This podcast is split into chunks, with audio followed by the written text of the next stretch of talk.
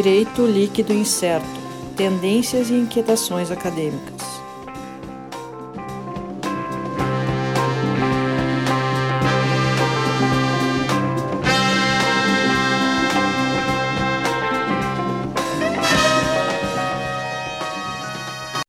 Olá, pessoal. Começando então aqui mais um episódio do nosso DL, podcast Direito Líquido Incerto. Eu, Sandro Moraes, comigo aqui, Sérgio Gileia. Olá, olá, olá. Alisson Capelari. Olha eu aqui de novo. Atendendo a pedidos, uh, fazendo na ordem alfabética inversa, para não deixar o Sérgio por último. Muito obrigado pela deferência. Agora podemos voltar à programação normal. Voltando à programação apenas... normal, é apenas, sim, Voltando à programação normal, então, Sérgio. Uh, vamos lembrar aqui, pessoal, seguir lá no arroba DL Podcast, no Twitter, Instagram. Uh, nosso canal no YouTube, youtube.com.br Podcast. Se você está vendo no YouTube, aproveita, já clica no like ali embaixo. Se inscreve no canal, ativa o sininho para não perder as notificações, para sempre que for postado e a gente, por algum equívoco, acabar atrasando a postagem nas redes sociais, uh, o pessoal inscrito no YouTube já vai ter essa, essa notificação direto, bem mais prático. É. Isso aí. E se vir a postagem no Instagram, salva além de curtir, compartilha com os amiguinhos, e se vir no Twitter, uh, além de curtir, dá um RT e coloca como o, um bookmark, que eu esqueci como é que seria isso em português, porque o meu Twitter está tudo em inglês. Tá, bom. tá, a gente acha lá o bookmark, eu também não sei, não conheço isso, isso. Mas acho que é salvar Twitter, salvar também, assim como É, deve ser, então, é... Porque tudo é. isso gera engajamento e tudo isso ajuda a gente. Então, se você gosta do nosso conteúdo, dá essa forcinha aí. Por enquanto, a gente está pedindo só essa forcinha, né? depois a gente começa a pedir mais coisas. Por enquanto, é, é só uns cliquezinhos. Olha o Gorda que vem vindo, E não vai cair a mão se você clicar, tá bom? É. Ouvinte querido. Ah... Então, começando aqui esse episódio, a gente fazendo isso aqui a introdução, né? Hoje a gente, a gente trouxe, uh, retornou aqui ao nosso podcast o professor Fábio Andrade. Uh, Alisson, dá o é. nome completo do professor Fábio, porque a pronúncia em alemão não, não, não sai aqui. Fábio Siebeneichler de Andrade. Siebeneichler. É isso aí. Siebeneichler. É isso aí. Lembrei do meme que eu passei para vocês hoje de tarde. é, mas seguindo então a nossa. A, a, gente recebeu o professor Fábio aqui para falar hoje um pouco sobre direito ao esquecimento. Né? Então, um pouco as repercussões, as, a, a decisão do Supremo Tribunal Federal de fevereiro passado, e como é que faz uma análise bastante crítica que o professor Fábio fez aqui com a gente uh, sobre essa decisão, né? apontando várias uh, situações uh, que é, pode-se dizer assim, uma opção política do Supremo neste momento em relação à doutrina, histórico da doutrina da, referente a, ao, à disciplina de direito ao esquecimento, principalmente uh, no modelo europeu. Então ficou bem, bem bacana o assunto, uh, bem interessante para a gente ouvir e mais uma vez uma, uma boa aula que a gente teve no nosso podcast, né? Fica repetitivo, né? A gente fala que aprende bastante aqui, acho que isso é um, um ponto bacana da nossa produção, do nosso podcast, é a gente ter esse acesso, ter essa, essa possibilidade de discutir, de ouvir essas lições aí, aprender bastante, com certeza engrandecer o nosso debate. Então, uh, vamos lá para o nosso episódio. Fique então agora com o episódio com o professor Fábio Andrade, Direito ao Esquecimento. Até mais, pessoal. Valeu.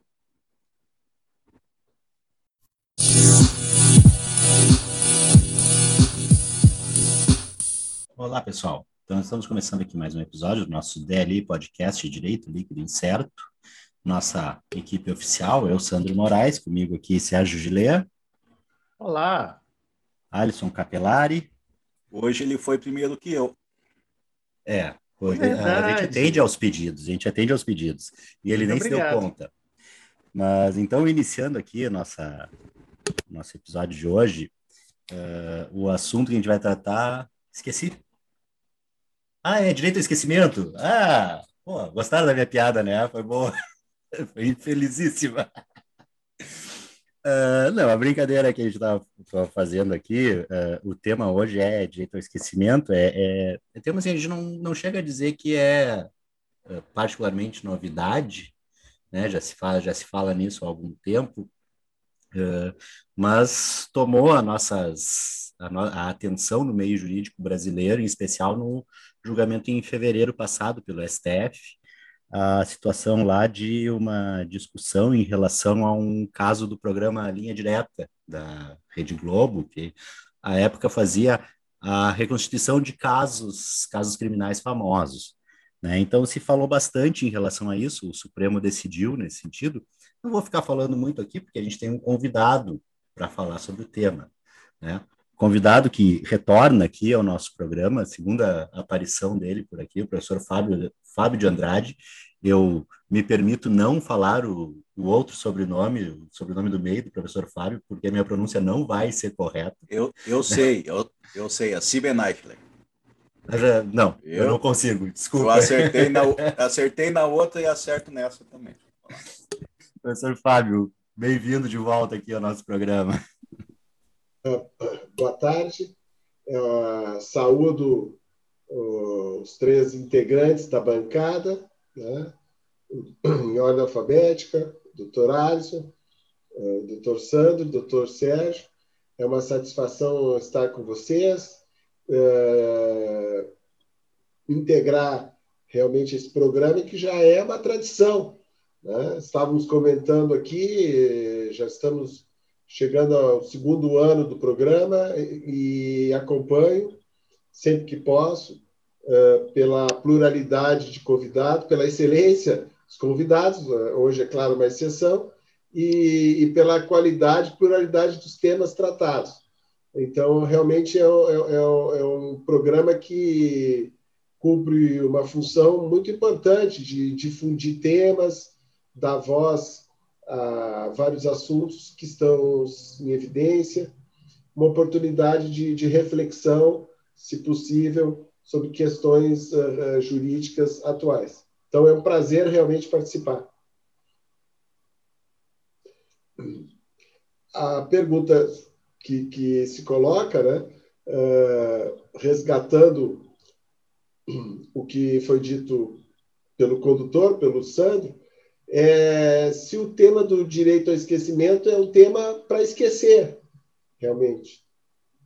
Essa é a questão que se coloca, porque o que, que acontece? O, o direito ao esquecimento, vamos focar, ele foi um tema, um assunto que no Brasil, para usar uma linguagem informal, informal, ele foi um assunto que pegou. Né? Muitos assuntos jurídicos, muitas questões jurídicas, às vezes chegam e passam. Né? Porém, o direito de esquecimento, o direito de esquecimento, ele, ele foi introduzido no direito brasileiro uma ideia que nós podemos dizer importada, mas ela uh, foi acolhida na prática forense. E por quê? Porque ela representa, no meu modesto pensar, um anseio da pessoa.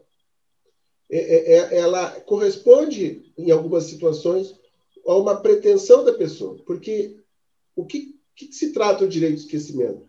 Justamente, né, dá para intuir um pouco do termo, né, um termo que vários autores já disseram, uh, inclusive no julgamento que foi referido, o julgamento agora de fevereiro pelo Supremo Tribunal Federal, ele é um termo uh, guarda-chuva, é um termo que pode dar margem a diversas uh, implicações.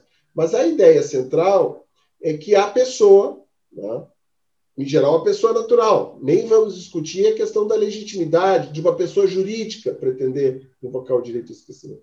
Né? Vamos nos cingir já a essa primeira questão. Uma pessoa natural possa pretender que determinados fatos do seu passado uh, devam permanecer esquecidos, uh, de modo que eles não poderiam ser resgatados, em geral, pelos órgãos de imprensa, seja pelos órgãos de imprensa tradicionais, né?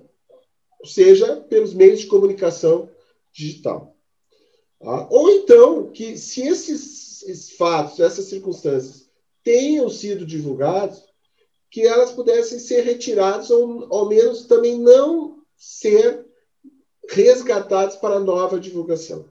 Então, uh, há diversos pontos que integram, diversos pressupostos que integram o direito ao esquecimento, mas um deles tem a ver com a passagem do tempo.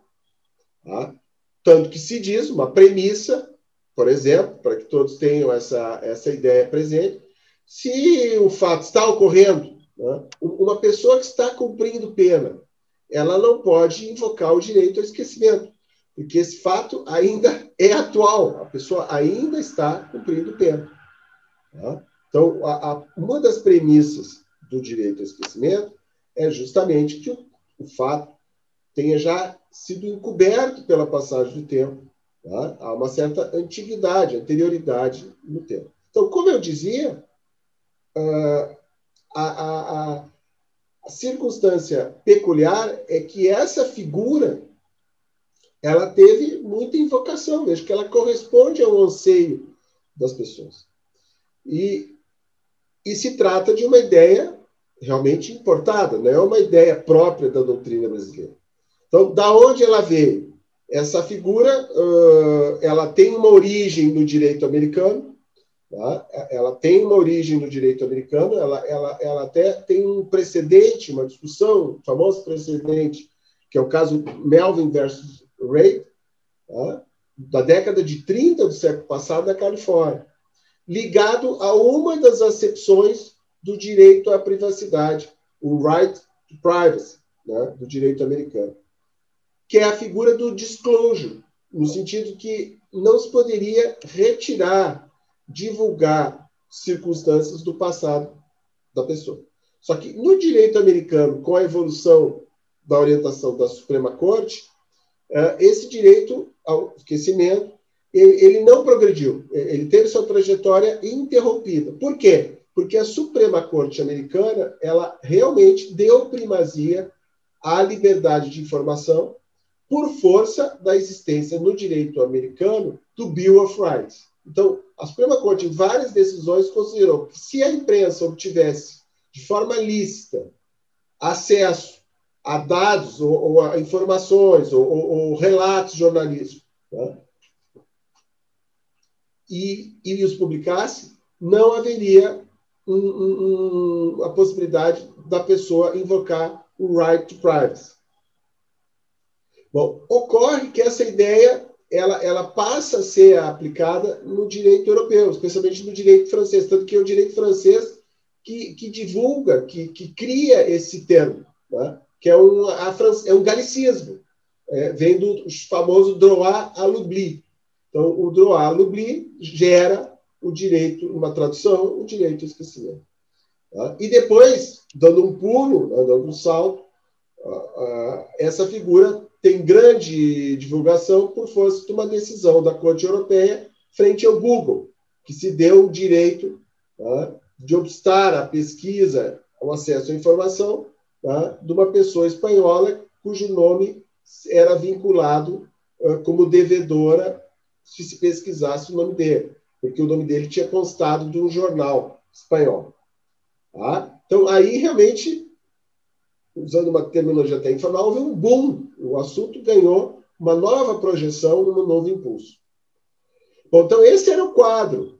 Tá? E, e, e, o que, que ocorre? Uh, depois de intensa produção doutrinária, artigos, até teses, então, inclusive produção acadêmica, o Supremo Tribunal Federal ao julgar o recurso extraordinário uh, 1010606, né, ele, agora em fevereiro, a relatoria do ministro Toffoli, ele tomou uma orientação que surpreendeu. Né? Não esperava que o, o Supremo Tribunal Federal a, adotasse um posicionamento tão estrito, né? podemos dizer, tão direto, tão concludente.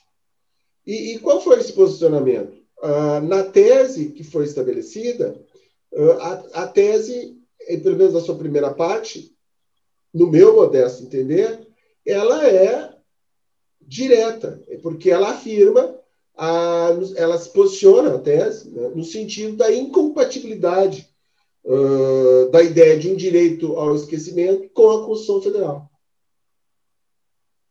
Então, não haveria, com base na moldura, né, na estrutura da nossa Constituição Federal, fundamento, espaço para se conceber um, um, direito ao esquecimento como um poder de obstar, em razão da passagem do tempo, a divulgação de fatos ou dados verídicos licitamente obtidos. Tá? Então, essa é a ideia. Então, essa ideia sustou, vamos dizer assim, uma perplexidade de grande parte da doutrina, uh, no sentido de conceder, de conceber a, a sua, podemos até dizer, a sua radicalidade. Né? Porque, se, pelo menos do meu juízo, eu penso que poderia sim extrair da Constituição né, uh, a consequência de que a nossa Constituição ela permite uh, construir, vislumbrar a existência de um direito ao esquecimento. Então, muito modestamente, eu, eu, eu, eu me posiciono né, a favor da tese minoritária, foi vencida.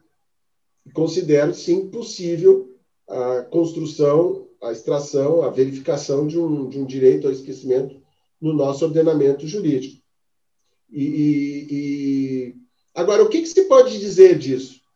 Bom, se pode dizer várias coisas, né? e muito já tem sido dito. Alguns, alguns juristas se posicionam de forma, vamos dizer assim, muito direta, considerando um, um, um equívoco, até um erro uh, do Supremo Tribunal Federal. Né? Bom, claro, é, o Supremo Tribunal Federal é constituído por pessoas e as pessoas podem errar. Mas talvez seja melhor dizer o seguinte: o, o que, que está subjacente? Né? O, o, o, nosso Supremo Tribunal Federal, vejam, nós podemos contentar construir e vislumbrar uma ideia. A, a, ideia que tem sido suscitada, e eu concordo integralmente com essa ideia, e, e até posso dizer que até tinha, tinha uh, tido essa, esse pensamento é que o nosso, o, nosso direito, nesse ponto, ele, ele está, vamos dizer assim, ele, ele, ele, ele, ele, ele se biparte, porque nós temos toda uma concepção europeia uh, em relação a muitos assuntos, e especialmente em relação ao princípio fundante da, da Constituição, que é a dignidade da pessoa humana. Alguém poderá dizer, bom, o, o, princípio da dignidade o, da pessoa humana não aparece na Constituição. Ele aparece, mas ele, ele não aparece de forma uh, tão constante, tão, tão clara, tão inequívoca. Né? E, e justamente essa ideia da dignidade ela é oriunda de uma concepção europeia, especialmente alemã, a partir da Segunda Guerra Mundial, a Constituição de 1949, a Lei Fundamental, Grundgesetz. Então, isso que inspira, vamos dizer, podemos dizer, a nossa Constituição de 88. Tá? Bom, só que aqui nesse terreno, talvez por influência do ministro Barroso, né, uh, nós, e, e, e, também por influência de, de orientações diretivas do ministro Aires Brito, tem prevalecido na, no nosso Supremo Tribunal Federal a concepção de considerar que há uma preferência da liberdade de expressão. Tá? É, é, há uma preferência da liberdade de expressão. Isso é peculiar, porque, vejam, o, o, nós não temos um Bill of Rights. Tá? No direito americano, é, é, essa ideia é, ela, ela decorre do Bill of Rights, principalmente. E nós não temos isso. Nós temos o princípio fundante da dignidade. Então, é peculiar que nesse terreno, nessa questão uh, do reconhecimento do direito ao esquecimento, o Supremo Tribunal Federal tenha preferido uh, abandonar qualquer hipótese de construção de um mecanismo de ponderação ou ao menos de, de esboçar a possibilidade de aventar a existência do direito ao esquecimento, como, aliás, disse o ministro Edson Fachin, né? não de forma informal, mas de forma singela, né? uh, mas muito adequada, que o direito ao esquecimento fosse um trunfo do particular. Né? Um último argumento até de, de, de, de proteção de tutela da sua personalidade. Não, o Supremo não construiu, não seguiu por esse caminho. Ele seguiu por um caminho de afirmação né, dos direitos da liberdade de expressão, ou seja, no nosso ordenamento, no nosso ordenamento estabelecido, nosso ordenamento está estabelecido uma concepção americana. É uma concepção americana, em que uma vez uh, publicizado, uma vez divulgada informações sobre a pessoa, uh, pronto.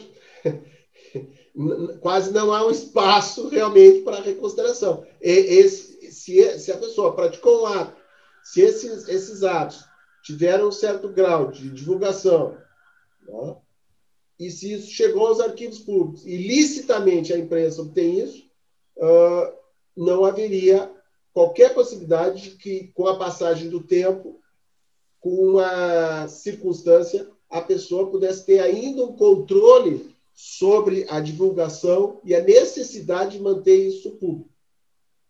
Tá? Uh, Interessante, professor. E, Só, e, desculpa.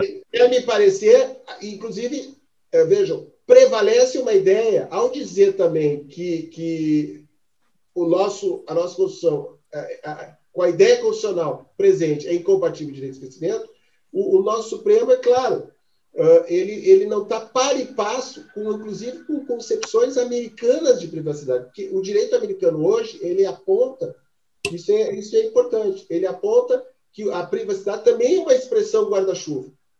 Então, essa expressão guarda-chuva contempla, claro, aquilo que todo mundo conhece de direito à privacidade e é uma ideia prevalente. A ideia, bom, eu, eu, eu, a, direito à privacidade consiste no direito de estar só, de, de, de ninguém entrar na minha casa, né? de ninguém me espionar, etc.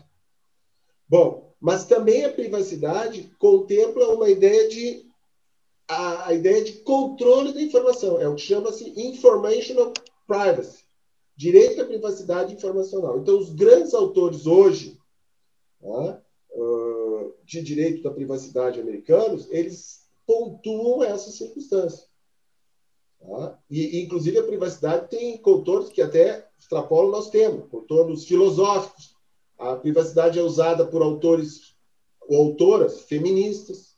Tá? Privacidade como, como fator, como direito de salvaguarda dos direitos da mulher. Então, há toda uma gama de novas questões que decorrem da tutela da privacidade. Né? Então, isso, nós encontramos em vários autores americanos contemporâneos. Tá? Ah, então, ah, peculiarmente, mas de modo até que se pode explicar, o, a Suprema Corte não seguiu por essa trilha. Ela seguiu por uma trilha que ela já até vem seguindo de afirmação uh, dos direitos da liberdade de expressão. Tá? Isso tem explicação? Isso tem explicação. É, talvez até uma, uma concepção uh, institucionalista, em que a Suprema Corte, como guardiã da Constituição, ela quis salvaguardar os instrumentos uh, da liberdade de expressão, mas é claro que com isso ela julga, digamos assim, em favor da mídia. Né? ela julga também em favor da mídia. E ao julgar em favor da mídia, ela também julga, de, pelo menos de um ponto de vista. Tá? É, é, claro que se, se, se pode considerar que quando se julga a favor da liberdade de expressão, está se julgando em favor do todo. Está se julgando em favor da sociedade. Então, está se julgando em nosso favor. Mas do ponto de vista individual, tá?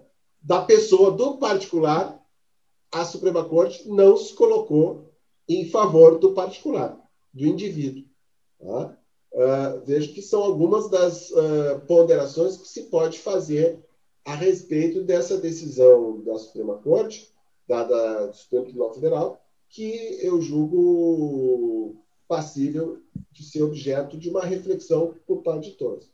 Agora, eu sou um pouco pessimista, porque há autores, né, há colegas, me colocando na, na, na, como um modesto integrante da academia e da doutrina, que consideram que mesmo, mesmo a partir dessa decisão, o direito ao esquecimento não é para ser esquecido. Eu, eu, eu tenho dúvidas, porque considero que, digamos assim, por força dessa límpida, escorreita e radical uh, tese, né, é incompatível com a Constituição Federal a ideia de um direito ao esquecimento, uh, talvez se torne pouco operacional né, a invocação pela praxe, né, pelos advogados. O professor Clóvis Couto Silva dizia que quem faz o direito são os advogados. Os primeiros a iniciar o movimento jurídico são os advogados. São os advogados que são que ouvem os clientes, né, auscultam, quase como se fosse o um médico. Né? Da mesma forma que o médico ausculta o paciente para saber qual é a patologia, se o paciente está bem, o, o, quem ausculta a sociedade Tá? Vejam, é, é, o advogado. O advogado que ouve no seu escritório, na, sua empresa, no, no, no, setor jurídico de um banco, ele ouve qual é o problema, ele, ele se depara com o problema. Então, eu, eu tenho dúvidas, ao contrário do que sustentam alguns, se esse advogado, tendo em vista, se deparando com a cristalina tese esculpida pelo Supremo, ele, ele vai perseverar na propositura de ações, invocando o direito ao, ao esquecimento como fundamento para uma determinada pretensão. Tá? Uma determinada pretensão. Olha, eu, quando jovem, fiz isso. Tá? Eu, quando jovem, olha, ah, imagine, qualquer situação que nós podemos pensar. Qualquer situação em que a pessoa, quando está na fase da vida, teve uma postura, bom, e agora olha, agora eu não quero ter essa postura, eu quero me posicionar de um determinado modo. Tá? Então, uh, eu, eu confesso que tenho uma certa dúvida, bastante dúvidas, sobre se esse assunto, esse tema, ele vai ter fortuna ainda por força, ao menos atual, da atual geração, né? na atual composição uh, do Supremo Tribunal Federal. Professor, essa, essa última colocação que o senhor fez ali, ah, eu, eu lembrei daqueles, daquela prática de pegar post de rede social e tirar de contexto e largar, distorcendo o que a pessoa falou. Uma coisa que a pessoa falou três, quatro anos atrás sobre um assunto e botar em outro contexto até pela brincadeira, tem o perfil do Eduardo Cunha, deputado Eduardo Cunha no Twitter, que é sensacional. Eles acham comentários para todos os fatos atuais em alguma postagem dele em algum momento da história. Não, eu, alguém... eu, e, Sandro, o, o interessante também, às vezes, é que algumas pessoas são crucificadas no tribunal da internet por conta de postagens antigas e hoje a pessoa tem um posicionamento diferente. E as pessoas veem o posicionamento diferente hoje dessa pessoa, pegam o, o postagem antiga, tentam cancelar o, ela hoje, sem dar a chance da pessoa realmente mostrar que mudou. Sabe? E é, é. e é saudável mudar de opinião ao longo da vida. A gente amadurece, a gente para de falar besteira e tudo mais. e, e, até uh, dentro da linha da, da decisão do STF aqui, enquanto o professor falava, eu, a gente vai pesquisando aqui, né? Uh, e realmente me chama a atenção a, a, forma como o Supremo redigiu a tese. Uh, e aqui entra também uma, uma crítica a, a esse sistema de repercussão geral, esse modelo brasileiro, né? Porque há um julgamento concreto e, e de onde se extrai uma tese abstrata para ser aplicada, né? Uh, então, eu não sei, e, e aí entra uh, aquela questão processual dos, do, dos precedentes, né? de identificar aqui qual é efetivamente a, a ratio decidendi que, que foi levada para isso, porque realmente ficou estranho uma, uma redação que diz que taxativamente, como o senhor colocou, é incompatível com a Constituição Federal a ideia de um direito ao esquecimento, né? Uh, não sei, acho que acho que o Supremo foi assim um pouco exagerado na forma de redação. Claro, ele abre a possibilidade ah, de eventuais excessos ou abusos no exercício da liberdade de expressão. Só que aí entra aquela questão, uh, uh, ok, o, o fato aconteceu, é verídico, foi noticiado, mas eu tenho um motivo para trazer ele à tona depois de 30 anos, que não seja uh, só para prejudicar a figura da pessoa por qualquer motivo, né? Uh, de, assim, no, no, no, caso específico ali do, do programa, Linha Direta, até se entende um caráter um pouco jornalístico e tal, de repente exagerou um pouco no sensacionalismo, né? Que era, seria esse, essa discussão poderia ser feita, mas uh, entra um pouco na situação daquele caso do espanhol. Uh, por que, que a vida inteira o Google vai lembrar dele como sendo um devedor? Né? Por que isso? Por que, a pessoa não pode ser lembrada por outras coisas? Uh, bom, há, há, várias questões, né? inclusive de ordem sociológica, de ordem até operacional. Uh, evidentemente que o direito, nós podemos até ser céticos. Né? O, o, o, direito ao esquecimento, ele, ele acarreta uma avalanche judicial. Tá? Ele, ele acarreta, porque justamente ele é um instrumento de tutela do particular, de cada um de nós. Tá? E, e, e, pode ocorrer, é, talvez a, a, a, figura do direito ao esquecimento ele seja como a caixa de Pandora, né? Quer dizer, abre a caixa, exatamente, abre a caixa e cria tal tamanha confusão, tamanha avalanche de situações que, que a, a, o, o sistema jurídico fica perplexo diante da difusão de circunstâncias que surge por força dessa figura que foi outorgada. Então, é, esse é o ponto. Então, desde essa decisão, a figura já existia, já era conhecida.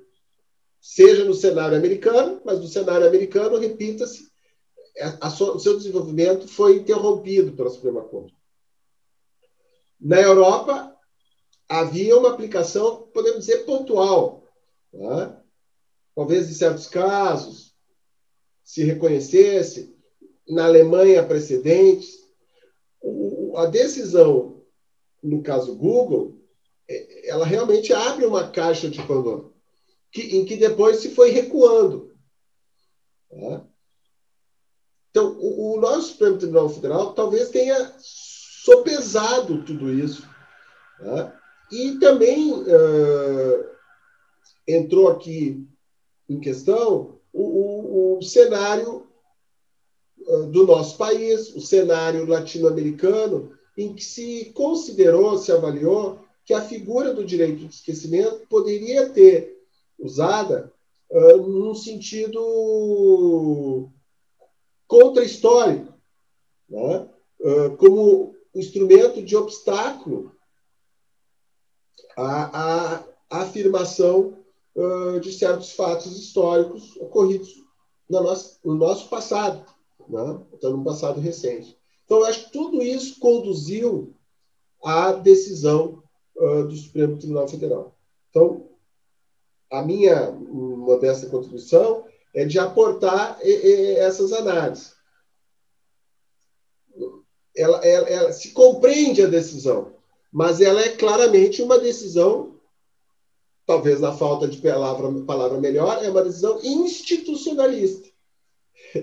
Então, particularmente, até como entusiasta dos direitos da personalidade, eu teria preferido que o Supremo Tribunal Federal tivesse uh, abraçado uma concepção mais ponderada e que tivesse dado alguma concebido algum meio de considerar presente no nosso ordenamento uh, a figura do direito ao esquecimento. Até porque uh, essa orientação ela estaria coerente, como muito bem aponta o ministro Fachin no seu voto, né? e, é, e, é uma concepção, uh, podemos dizer, majoritária, é, é, é, ela estaria coerente com um ordenamento uh, constitucional e até privatístico, no sentido em que o nosso ordenamento tem presente o princípio da dignidade humana, tem presente a tutela uh, da privacidade. O, o, o que talvez merecesse maior destaque é que, vamos dizer assim, o, o, o, o, direito à privacidade ele tem uma concepção contemporânea, e dentro dessa concepção contemporânea se pode considerar, reputar a privacidade como um direito também informacional. O, as orientações do Supremo uh, muitas vezes seguem até, vejam, isso é interessante, é, é uma ideia alemã, que o, que o, direito ao esquecimento se vincula, se ancora. Né? Isso é mais uma questão acadêmica. Onde se ancora o direito ao esquecimento? Há, há uma corrente uh, de grande autoridade né? do, do, professor Ingo Sartre, dizendo que é do professor Ingo Sartre, quase o pleonasmo dizer que é, é, que é de grande autoridade, que concebe o direito ao esquecimento como vinculado ao direito à autodeterminação informativa. Ao direito à autodeterminação informativa, que é um pensamento exatamente presente na doutrina alemã. Uh, todas as soluções são possíveis. Nós podemos conceber o direito ao esclarecimento é exatamente como uma decorrência do direito à autodeterminação informacional. É praticamente a ideia de conceber o direito à privacidade, né? o desenvolvimento do direito à privacidade como um direito de controle de informações. Tá? O direito à privacidade não é somente aquela ideia originária tá? que, que esteve presente no famoso artigo dos autores americanos que teceram a, a moldura né, primária dessa figura. Tá? O Warren Bruns. Não é. Há toda uma gama de autores que hoje contribui para agregar novos horizontes ao direito à privacidade. Tá? Então, seriam essas ideias que, que poderiam também ser consideradas em relação a essa figura e também em relação a essa, essa decisão marco uh, do nosso Supremo Tribunal Federal. Professor, só uma, uma colocação aqui que eu estava pensando e pesquisando aqui enquanto o senhor estava falando também. É claro que se trata de um tema muito sensível, porque a gente está falando a respeito da dignidade de cada pessoa, a respeito da honra de cada pessoa e das informações que convém ou não a cada pessoa ter divulgado sobre si. Ainda mais nessa época de, de hoje, nessa época onde informações são tão difundidas de um modo tão diluído. Certo? Uh, a questão, assim, que eu vejo, eu particularmente vejo essa ótica, é até uma, um dos motivos que eu vejo pelo qual o STF tomou esse tipo de entendimento. Uh, o senhor falou, ia dar uma explosão de juridicização da questão, se por algum acaso o direito ao esquecimento fosse lá muito, vamos dizer assim, restrito, certo? Ou, restrito à limitação da, da divulgação. A questão toda, para mim, passa numa, até, até pela formação, vamos dizer assim, penalística que eu tenho, uma, uma, uma dicotomia entre o que é honra subjetiva e o que é honra objetiva. Eu acho que poderia no meu entendimento, nesses casos, também ser feita uma ponderação sobre o que, é a honra objetiva e o que, que é a honra subjetiva na divulgação desses, dessas, dessas informações. Não existe prazo de prescrição para postagem de Twitter. Poderia ter, né? Um prazo de validade, simplesmente depois desapareceria do, do mundo etéreo lá da onde que ia para um cantão da Deep Web e ficasse lá e nunca mais voltaria para né? Voltaria para o mundo dos vivos. Mas não existe isso, não tem essa possibilidade. Então, assim, a questão seria uma delimitação do que seria uma honra, uma honra objetiva, um critério de honra, um critério de dignidade que fosse mensurado objetivamente para cada pessoa, um modo a pegar e se medir nos efeitos disso daí, e claro, deixando a honra subjetiva, o que, o que fere para cada um, certo?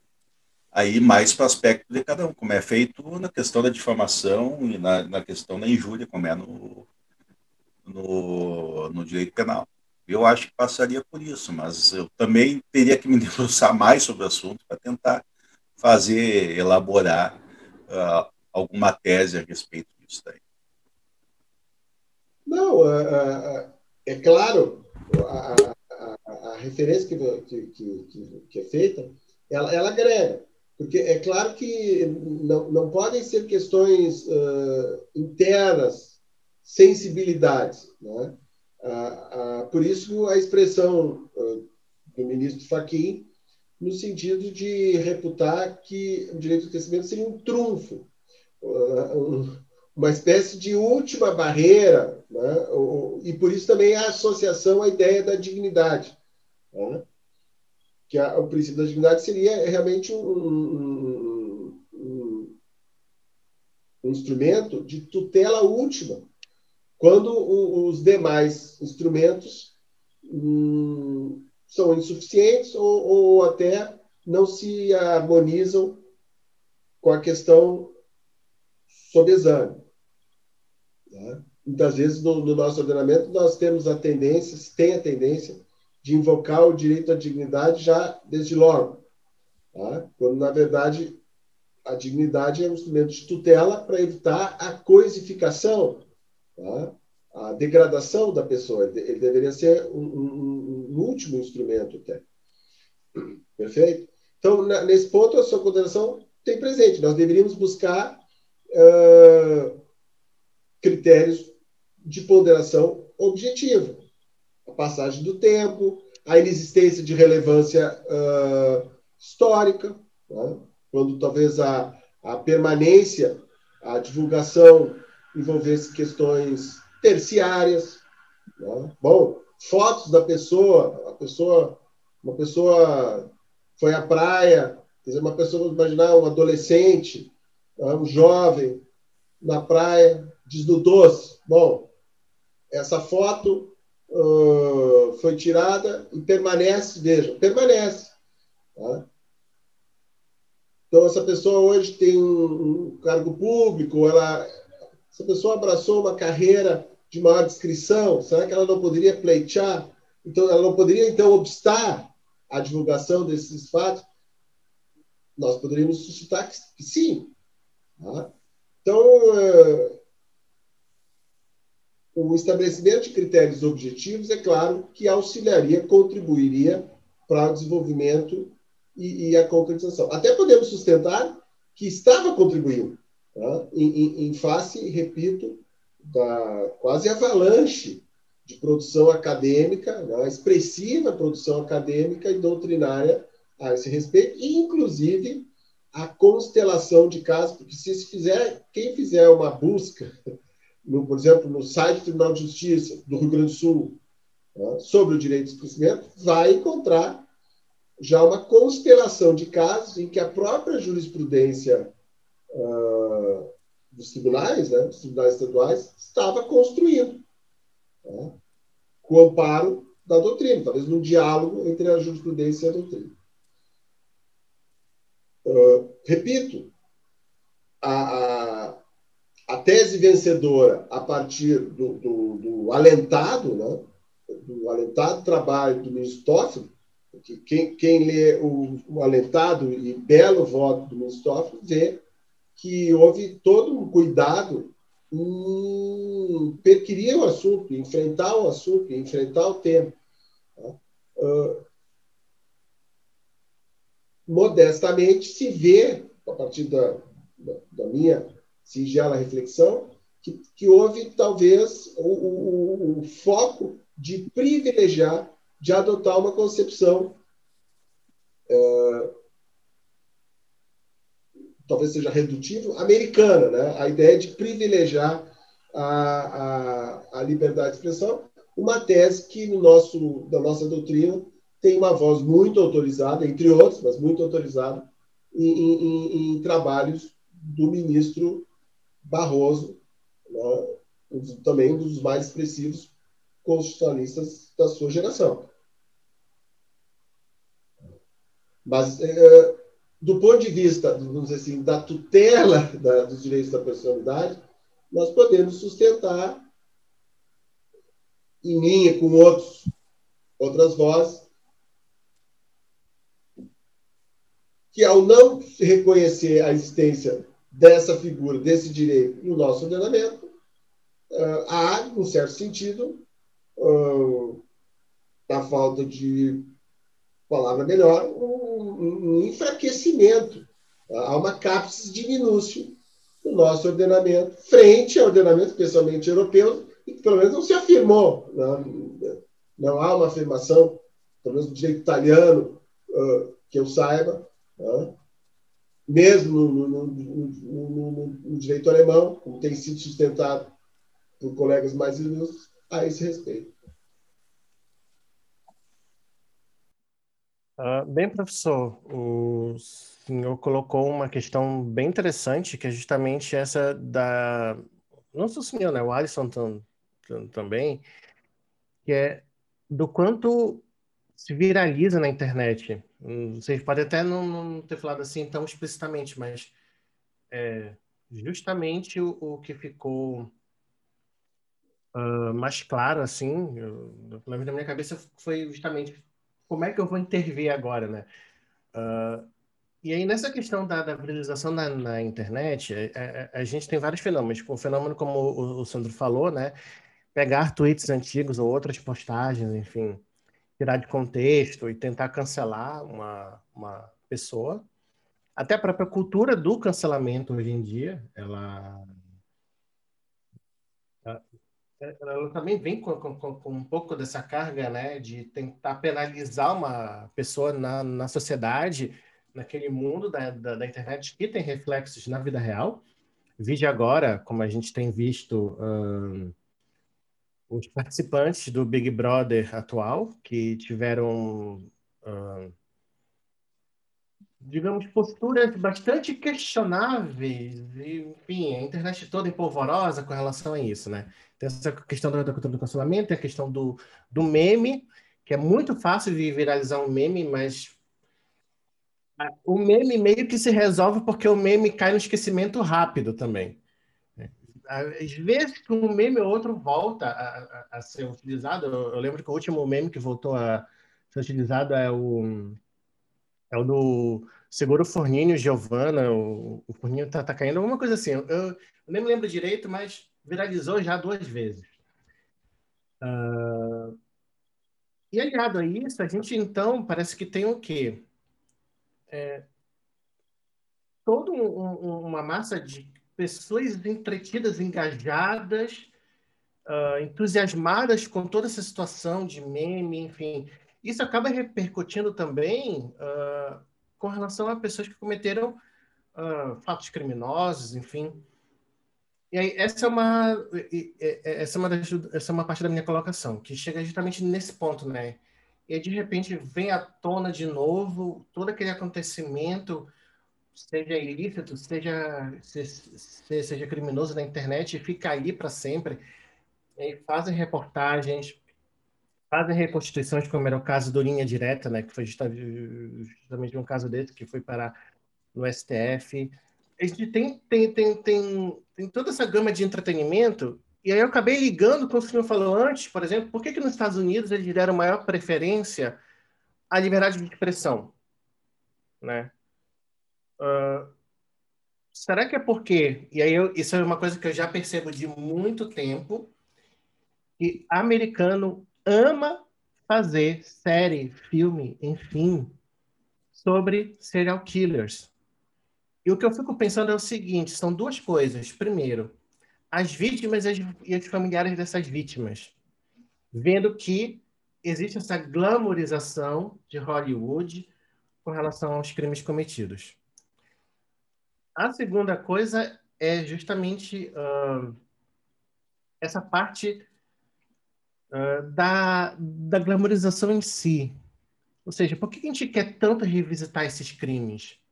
Porque, sabe, é, é, teria uma explicação psicológica, sociológica, até que ponto nós, enquanto sociedade, ganhamos com estarem revirando todo o tempo essas atrocidades que foram cometidas. Então, é, é, é muito interessante ver que uh, o, o argumento, não, mas com a liberdade de expressão aqui sendo garantida, sendo colocada um pouquinho acima do direito ao esquecimento, uh, o que nós temos aqui é a sociedade ganhando com isso. Mas o que, que ela ganha ex exatamente? Né? Apenas a liberdade de expressão em si, ou há um ganho maior né, de estar tá relembrando e tudo mais? Uh, essa, é, essas situações. O, o, o, Sandro agora me lembrou aqui pé, pelo WhatsApp, né? A série do O.J. Simpson, que é revirado e revirado e revirado. E eu, eu acho que agora é recente tem, tem, tem filme no Oscar, Os Sete de Chicago também, né? Mexendo, mas aí você vê discrepâncias, por exemplo. O.J. Simpson foi um crime, mas o Sete de Chicago tá, tava mais a, tá, tá, tinha mais a ver com desobediência civil ou eu posso estar totalmente enganado? Ou seja, Será que desobediência civil é legal a gente relembrar, mas um crime não? Como é como fazer isso? E aí foi interessante justamente o STF perdeu a chance de colocar alguns parâmetros de quando o direito do esquecimento pode ser invocado, quando não, em que circunstâncias, enfim. E aí eu, assim, depois de falar tudo isso, fazer essa lambança, misturando meme e crime. Vai lá. Não, é, é, a sua a, a, a, sua fala, ela, ela flora, da sua fala flora muitas questões, né? muitas delas até de, de, ordem sociológica. Então, realmente, nós podemos fazer esse questionamento e esse questionamento é feito. Né? Uh, isso é feito também no, no direito americano. Há, há, há muitos artigos, né? há muitos artigos do direito americano que questionam a opção da Suprema Corte de explicitar uma posição né, em que se, se suspendeu, se cortou, se cessou o desenvolvimento desse subramo do, do right to privacy, que era o disclosure, né, de trazer à tona fatos do passado da pessoa. Tá? E, e esse é um, um, item, se vocês forem pesquisar, quem for pesquisar vai ver que é um item muito importante. Uh, e há toda uma, uma, uma gama de questionamentos. Há novos autores que sustentam, por exemplo, a pertinência do direito ao esquecimento no que concerne a tutela da infância e do, do, da criança e do adolescente. É, é um tema muito discutido na doutrina americana. Se vocês puserem aí, ali em inglês, uh, privacy, child, vão encontrar um manancial de artigos, e em muitos desses artigos se sustenta que o direito ao esquecimento é um instrumento muito pertinente para a tutela da criança. A pessoa com 13 anos, exatamente, agora né, nós estamos pensando, e eu até dei exemplos, ah, a pessoa com 19, uh, quer dizer, uma mulher, uma menina, com 19, na praia se desnudou. Bom, aí com 59 ela vai ter que continuar. Vejam, é, é, é, nós não vamos sustentar, bom, mas isso aí tem caráter social, isso tem caráter histórico. Então, toda essa corrente foi, era uma corrente que, que, que, queria evitar que, a partir dessas situações, se invocassem uh, argumentos em prol daqueles que efetivamente cometeram atos uh, muito radicais e pudessem fazer uso do direito de conhecimento. Mas nós podemos dar esses exemplos singelos né, que mostram que o direito ao esquecimento seria útil. Mas em relação à criança e adolescente, então isso cresce de intensidade. Porque hoje em dia, exatamente, uma, uma, uma criança Tá? Um adolescente de 15 anos pode ter acesso à internet, pode postar coisas, bom, isso. Então, aí, ele, ele, qual é o instrumento que ele poderia ter? Na doutrina americana, a resposta é inequívoca. o direito ao esquecimento. Tá? Tanto que, na Califórnia, o direito ao esquecimento consta de legislação em prol, né, em, em, em, sua defesa. Tá? Isso é reconhecido, isso é direito positivo, porque todos nós sabemos que, que os estados têm grande autonomia na legislação uh, nos Estados Unidos, exatamente. Tá? Agora, indo adiante, é claro que nós podemos uh, nos questionar. Né? Na doutrina, na doutrina americana, essa sua colocação tem uma resposta, que é um famoso artigo americano em que, que, que, que se sustenta quase uma circularidade. Por que, que nós devemos afirmar a liberdade de informação? Porque as empresas só noticiam aquilo que é notícia. Então, então como elas só vão noticiar aquilo que é notícia, o que não for notícia, né? e, portanto, o que não interessar ao público, uh, elas não vão noticiar.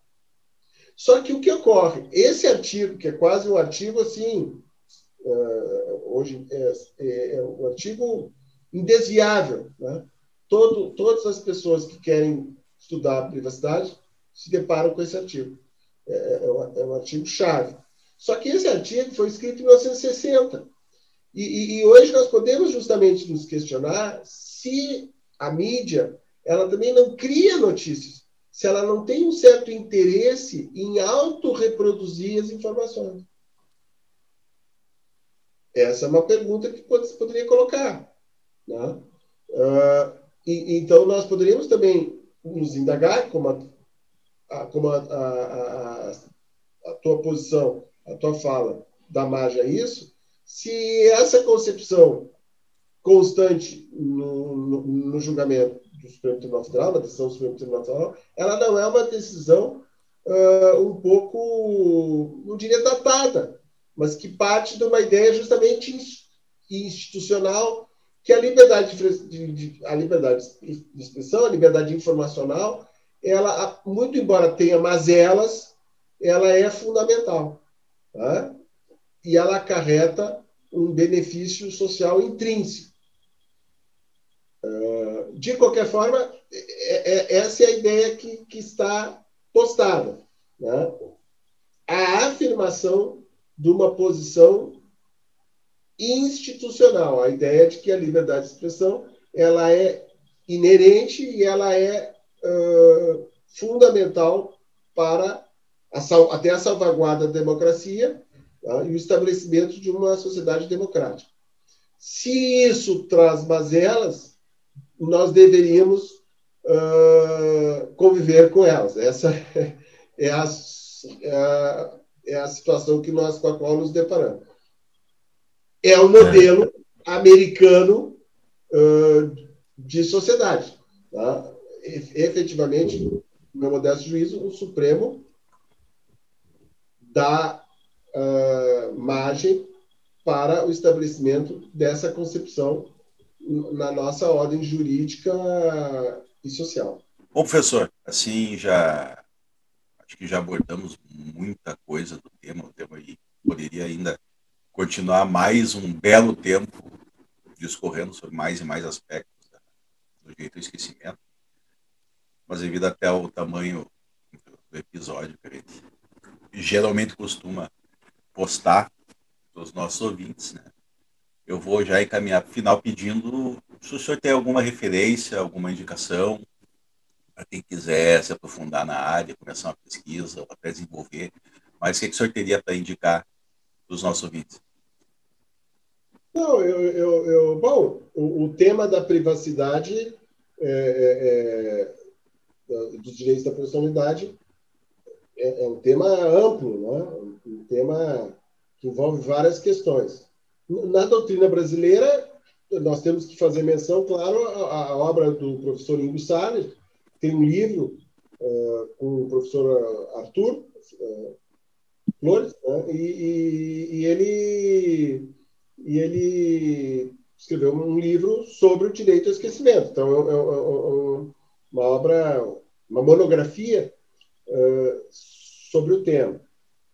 Entre tantas, porque, como eu disse, quem fizer uma pesquisa vai encontrar uma, uma, uma, uma grande contribuição doutrinária sobre isso.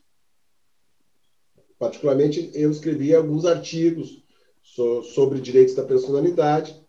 Tá?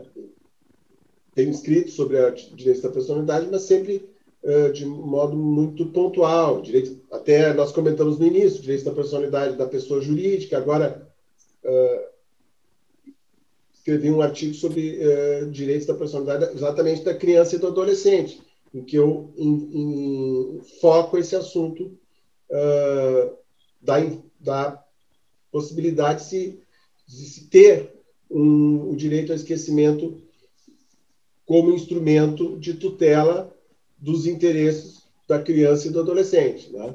Então, há muitos trabalhos sobre isso. A monografia recente na doutrina brasileira é certo a obra, uma obra que chama atenção é a obra do professor do nosso colega da PUC, né, o professor, ambos colegas da PUC, o professor Ingo e o professor Arthur, uma obra recente. E é claro, até comentamos né, o famoso sobre privacidade no direito americano, né, de Brandeis Warren, é um, é um, é um artigo curto, né, quebrando a tradição, porque os artigos jurídicos americanos são é, muito longos. Então, esse artigo é um artigo dos mais citados na história uh, jurídica americana, dos mais citados, é, é, é, um artigo que ainda é atual, que vale a pena ser conhecido por todos que uh, querem se desenvolver, querem aprofundar essa matéria. Claro, assim, panoramicamente, algumas das sugestões que nós podemos citar até informalmente sobre o assunto. Bom, então, pessoal, a gente está chegando aqui ao final do episódio, agradecendo mais uma vez professor Fábio. Muito obrigado aí pela, pela aula que a gente teve agora sobre, sobre essas questões de esquecimento e, e, e aqui a, a, até um pouco entra na, na, numa ideia muito que eu tenho em relação à academia, que a gente sabe que o Supremo Tribunal Federal tem as decisões, a gente, vamos dizer assim, uh, enquanto advogado atuando num processo, a gente vai ter uh, uma postura em relação a isso. Uh, na academia a gente tem outra, justamente de questionar, de discutir, de dizer e, e poder apontar eventuais equívocos, pelo menos no nosso ponto de vista, e, e, acho que o professor Fábio aqui apontou algumas coisas que realmente me parece que o Supremo talvez tenha exagerado um pouco na forma de, de decidir esse caso. Né? E, e essa questão justamente de, e acho que o professor falou ao, ao longo da, das explanações aqui, uh, a, a questão que o Supremo praticamente vai trazer um esquecimento ao direito ao esquecimento, né? pela dificuldade de se manejar no momento que ele categoricamente coloca a, a incompatibilidade do direito ao esquecimento ao nosso sistema constitucional. E, assim, dentro da nossa, da nossa ideia aqui de direito líquido incerto. Talvez uh, não sejamos tão peremptórios, né? Uh, tudo são gerações e momentos históricos. Talvez essa decisão do Supremo ela tenha explicação, ela se enquadre ela se harmonize com um momento histórico em que se, se julgou indispensável ressaltar a importância institucional da liberdade de expressão. Talvez num outro momento do futuro, uh, o tema venha a ser revisitado. Tá? E aí uh, se encontre lugar para uma ponderação e para que se considere o direito ao esquecimento como perfeitamente harmonizável com a nossa ordem constitucional. É, eu, eu apenas quero deixar um espaço para que nós tenhamos uma perspectiva de futuro. Tá? Até porque, evidentemente, nós todos temos a expectativa de um constante e um perene amadurecimento uh, da nossa ordem constitucional democrática e também da nossa dos mecanismos privatísticos de direitos da personalidade. Com certeza. É, claro, então, de repente, eu agora me exagerei um pouco nas minhas colocações, uh, mas realmente a ideia é que, pelo menos uh, nesse primeiro momento, uh, o Supremo, de certa forma, fechou as portas né, ao direito ao esquecimento, pelo menos não, nesse primeiro momento, nesse contexto aqui. E, e, mas o que eu gostaria de ressaltar, e a ideia mesmo de ressaltar aqui, é a nossa possibilidade de, de, de não aceitar uh, simplesmente porque o Supremo disse, a gente vai dizer eles estão certos. Não, a gente pode questionar, que faz parte da academia, uh, faz parte do, do nosso podcast, uh, trazer esses temas para questionar, para pensar sobre eles. Quem sabe amadurecer reflexões diferentes que, que vão instruir aí uh, uh, futuros trabalhos doutrinários. Uh, o próprio professor Fábio daqui um pouco já escreve alguma coisa, já tem uma repercussão aqui e ali, já começa a se moldar para a gente ter essa evolução tão necessária. Então, professor, muito obrigado mais uma vez pela, pela mais uma vez presença aqui com a gente, né? valeu, Sérgio, valeu, Alisson. Lembrando que o pessoal acompanhar nossas redes sociais, arroba Podcast, no Instagram e Twitter. Postagens uh, sem ser tiradas do contexto, sem serem esquecidas. Nossos episódios todos gravados, sem possibilidade de esquecimento deles. O youtube.com.br Podcast. Nosso site, YouTube, uh, nosso site é www.dlpodcast.net.br, com lista de todos os episódios, inclusive uh, aqueles que não vão para o YouTube, aqueles podcasts, versão podcast raiz, só de, de, de áudio, que a gente posta lá. Uh, também lembrando o pessoal que está assistindo no YouTube, para dar o like lá, clica no botão de inscrever, se inscreve no canal, ativa o sininho para não perder as notificações e dá essa moral no likezinho para gente. Certo, pessoal? Valeu, muito obrigado, professor Fábio. Obrigado, Alisson, Sérgio. Até mais. Valeu. E logo mais estaremos aí lançando da madrugada, de terça para segunda, as nossas pílulas do esquecimento. Então, fiquem ligados aí mais esse lançamento do DLI Podcast, para você esquecer que esqueceu que escutou este episódio. aí escuta de novo. Exatamente. É sempre uma nova surpresa. Até mais.